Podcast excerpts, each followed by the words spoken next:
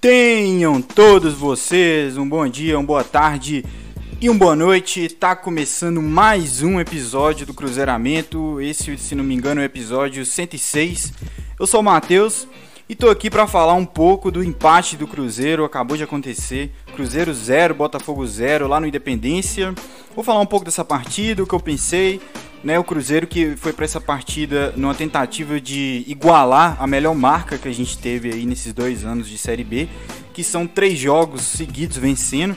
A gente alcançou essa marca nos primeiros três jogos com Anderson Moreira e hoje poderia ser o jogo que culminaria, né, nesse terceiro jogo de vitória para o Cruzeiro. Então era um jogo que a torcida compareceu em bom número, esgotou os ingressos disponíveis, se não me engano eram 6 mil ingressos. E criou-se todo um clima muito bom para essa partida, né? O time ali com vindo de duas vitórias, sendo que a última foi uma, uma goleada né, em cima do líder. Então criou-se uma atmosfera ali. É, uma pequena parte ali da torcida do Cruzeiro, acredito, ainda tinha esse pensamento de acesso, etc. Né? Então criou-se um clima para essa partida. O Lucha manda a campo o time que ele vinha mandando basicamente nas últimas partidas, com algumas alterações ali pontuais, né, de jogadores que, estavam suspensos com a seleção, etc. Então ele manda um time que não surpreendeu ninguém. Né? Talvez a grande surpresa foi quando ele colocou os relacionados. Bruno José era dúvida e ele confirma Bruno, Bruno José não só na relação, como no time titular. Então o Cruzeiro entra aí, passando rapidão para vocês. O Fábio, o Rômulo, o Brock, Léo Santos entrando no lugar do Ramon, Pereira, Adriano, Nonoca, Giovanni, Vitor Leque, Bruno José e Thiago. E com essa formação, o Cruzeiro começa muito melhor que o Botafogo a partida. O Cruzeiro começa num ritmo frenético, intenso, assim como foi com Coritiba também, né? O Cruzeiro tentou fazer a mesma coisa ali com o Botafogo. Pressionar bastante ali saída de bola, principalmente com o Thiago, né, que tem essa disposição. Então o Cruzeiro ali no início, a gente já criou em poucos minutos duas finalizações, né, que já foi para mostrar pra gente como é que ia ser mais ou menos esse jogo, né? Que basicamente foi isso, galera. O Cruzeiro melhor que o Botafogo, boa parte do, do tempo, principalmente no primeiro tempo. primeiro tempo o Cruzeiro foi muito superior. Né? Alguns jogadores, eu vou citar aqui três, especialmente fazendo ótima, ótima, ótimas partidas, que é o caso do Matheus Pereira, que é importante eu ressaltar isso aqui, porque o Matheus Pereira é um cara que às vezes vai mal, né? E, e, e às vezes é muito cobrado, mas essa partida ele foi muito bem, para não dizer impecável, Matheus Pereira. Ali no primeiro tempo ele já dava mostras de como ia ser a atuação dele, ganhando todas as divididas, né? Não importa se ele sai atrás, ele estava ganhando todas as divididas, estava indo para cima, estava ajudando o time a construir ataques. Então, assim, talvez a melhor versão do Matheus Pereira que a gente conhece seja a que ele mostrou essa noite.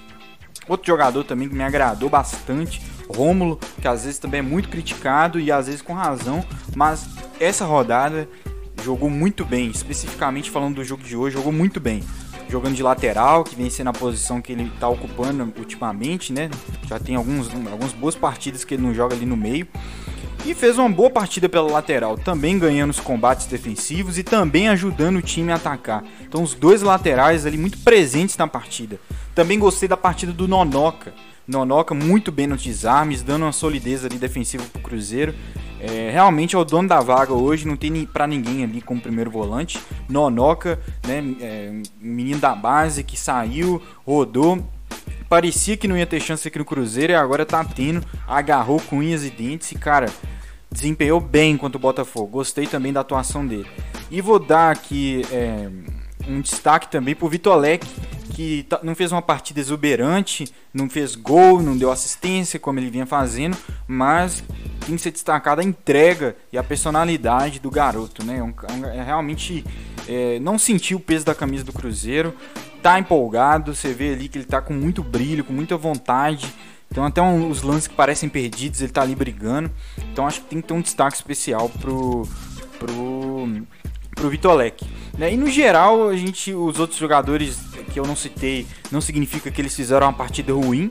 Outros até tiveram boa atuação, assim, dentro da medida do possível.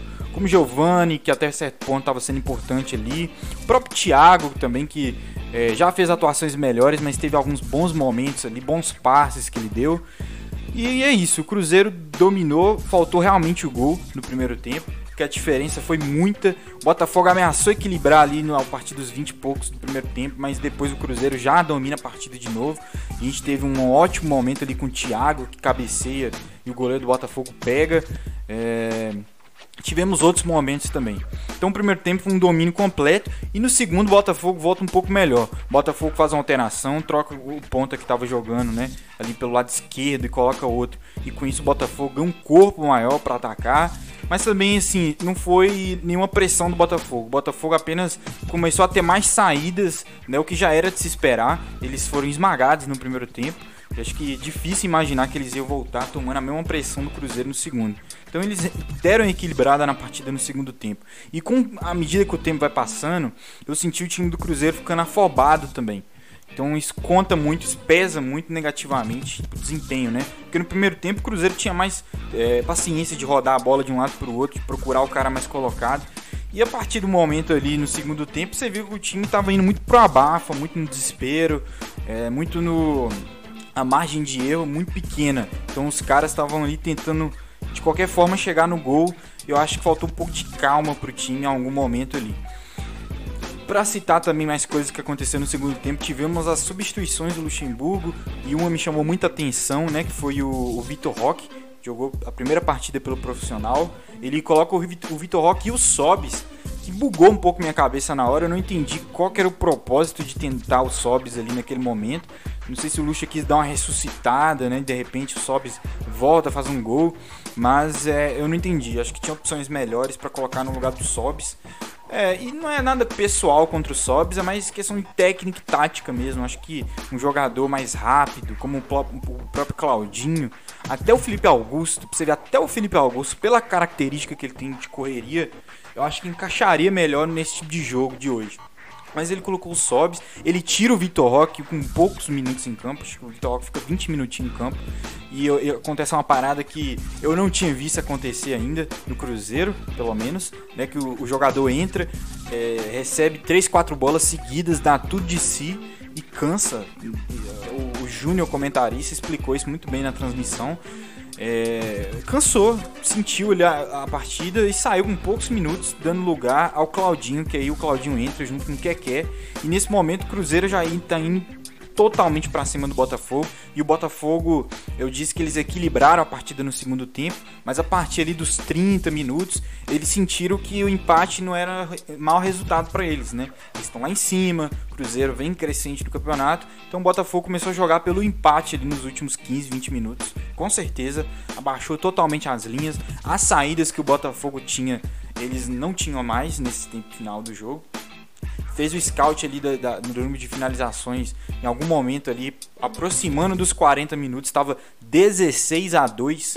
Isso é muito. Isso é o retrato fiel da partida. Um Cruzeiro em cima, um Cruzeiro que, mesmo no segundo tempo, indo no desespero, no abafa, o Cruzeiro ainda criou algumas chances ali boas para fazer o gol. Tivemos um com o Brock, inacreditável o Brock ter errado um gol na pequena área. Tivemos um com o Keké, que ele podia ter resvalado ali na bola e a bola passa por ele. Tivemos no final do jogo outra com o Keké, no lançamento primoroso, primoroso do Claudinho, que no tempo que teve mostrou futebol né? Então acho que fica a dica aí para as próximas partidas, caso queira colocar os sobs, etc. Tá aí, a gente tem um Claudinho, cara. A gente não pode esquecer, a gente tem um Claudinho que vinha fazendo boas partidas, né? Perdeu um pouco de espaço nesses últimos três jogos, mas ele vinha bem, ele vinha fazendo gols e hoje no tempo que teve para mostrar alguma coisa, ele mexeu na partida, né? Para citar um lance específico, esse passe de chave que ele deu pro Keké, que poderia ter saído um gol, não saiu, mas deixou o Keké na cara do gol. Coloca também o Marco Antônio, mas o Marco Antônio não teve muito tempo para mostrar nada, mais ganhar umas bolas ali no meio, etc. Mas assim, se fosse para ver um vencedor na partida, com certeza tinha que ser o Cruzeiro. É, é até meio chato falar isso, né? Quando, quando o Cruzeiro é, tem que ganhar e não ganha, e eu falo dessa forma, mas a verdade é essa. Botafogo, time que tá lá no G4, o Cruzeiro bateu de frente, foi muito melhor. Você acha que deve, o Cruzeiro deve ter terminado a, a, partida com mais de 20 finalizações e o Botafogo morreu com duas, no máximo três. Então, é, mostra como o Cruzeiro de Luxemburgo é competitivo. Não, não tem para ninguém na Série B assim que o Cruzeiro é, vai abaixar a cabeça e vai aceitar a derrota. O Cruzeiro sempre vai entregar caros resultados. É, ganhando o líder de 3 a 0 já dificultando a vida de Goiás, enfim, vários times lá da ponta. Né? Então prova que o Luxemburgo, sem reforços, apenas com o que ele tinha quando ele chegou, ele conseguiu fazer o Cruzeiro ser um time muito competitivo. E, é, várias matérias essa semana apontaram que o Cruzeiro tem desempenho de G4 com o Luxemburgo, né? Então, é um alento pro coração da gente. Tomara que ele fique, né? Já tá tudo acertado para ele ficar. E tomara que ele dê sequência ano que vem, porque com certeza ele tem capacidade de fazer o Cruzeiro subir. Né? Acho que ele está provando isso é, com estratégias boas, dando oportunidade para a gente da base. Acho que isso é importante demais no Luxemburgo. Então fica meu registro dessa partida. O Cruzeiro poderia ter ganhado, merecia ter ganhado. Mas vida que segue, nada que abale o Cruzeiro. Eu acho que a gente tem que manter o foco, a gente está bem na competição. A gente distanciou do Z4. O Cruzeiro agora é respeitado na Série B, né? É, pode fazer chacota com isso, tal, rival, mas enfim, quem é cruzeirense aqui sabe o que eu tô falando. O Cruzeiro hoje é respeitado. A gente tem um time competitivo hoje para a Série B. Então, nossa próxima partida vai ser daqui, acho que 10 dias ainda. A gente vai ter um hiato aí do Cruzeiro. E vamos pegar o Havaí lá na ressacada com desfalques importantes, hein? Vai ser uma partida que o Lucha vai ter que se desdobrar aí para montar um time. Não vamos ter o Adriano, tem outro jogador titular que não vai jogar. Depois eu trago aqui para vocês. A gente não vai ter o próprio Vanderlei Luxemburgo, né? Que levou o terceiro amarelo. Então a gente vai ter uma partida complicadinha contra o Havaí lá na ressacada. Mas no Cruzeiro de Luxemburgo eu confio para enfrentar qualquer rival na Série B. Acho que a gente bate de frente sim. Vamos ver como o Luxemburgo vai montar o time. Então é isso. É, meu registro da partida era esse. Eu agradeço a quem ouviu ou assistiu até aqui. Um abraço aí pra galera do Inco, do Spotify, que não deixa de acompanhar nessas plataformas. E também pra galera do YouTube, um abraço, muito obrigado. Se inscreva no canal e deixa o like se você ainda não é inscrito. E é isso, até a próxima. vou estar voltando aí durante a semana com mais vídeos do dia a dia do Cruzeiro. E é isso, muito obrigado e até a próxima.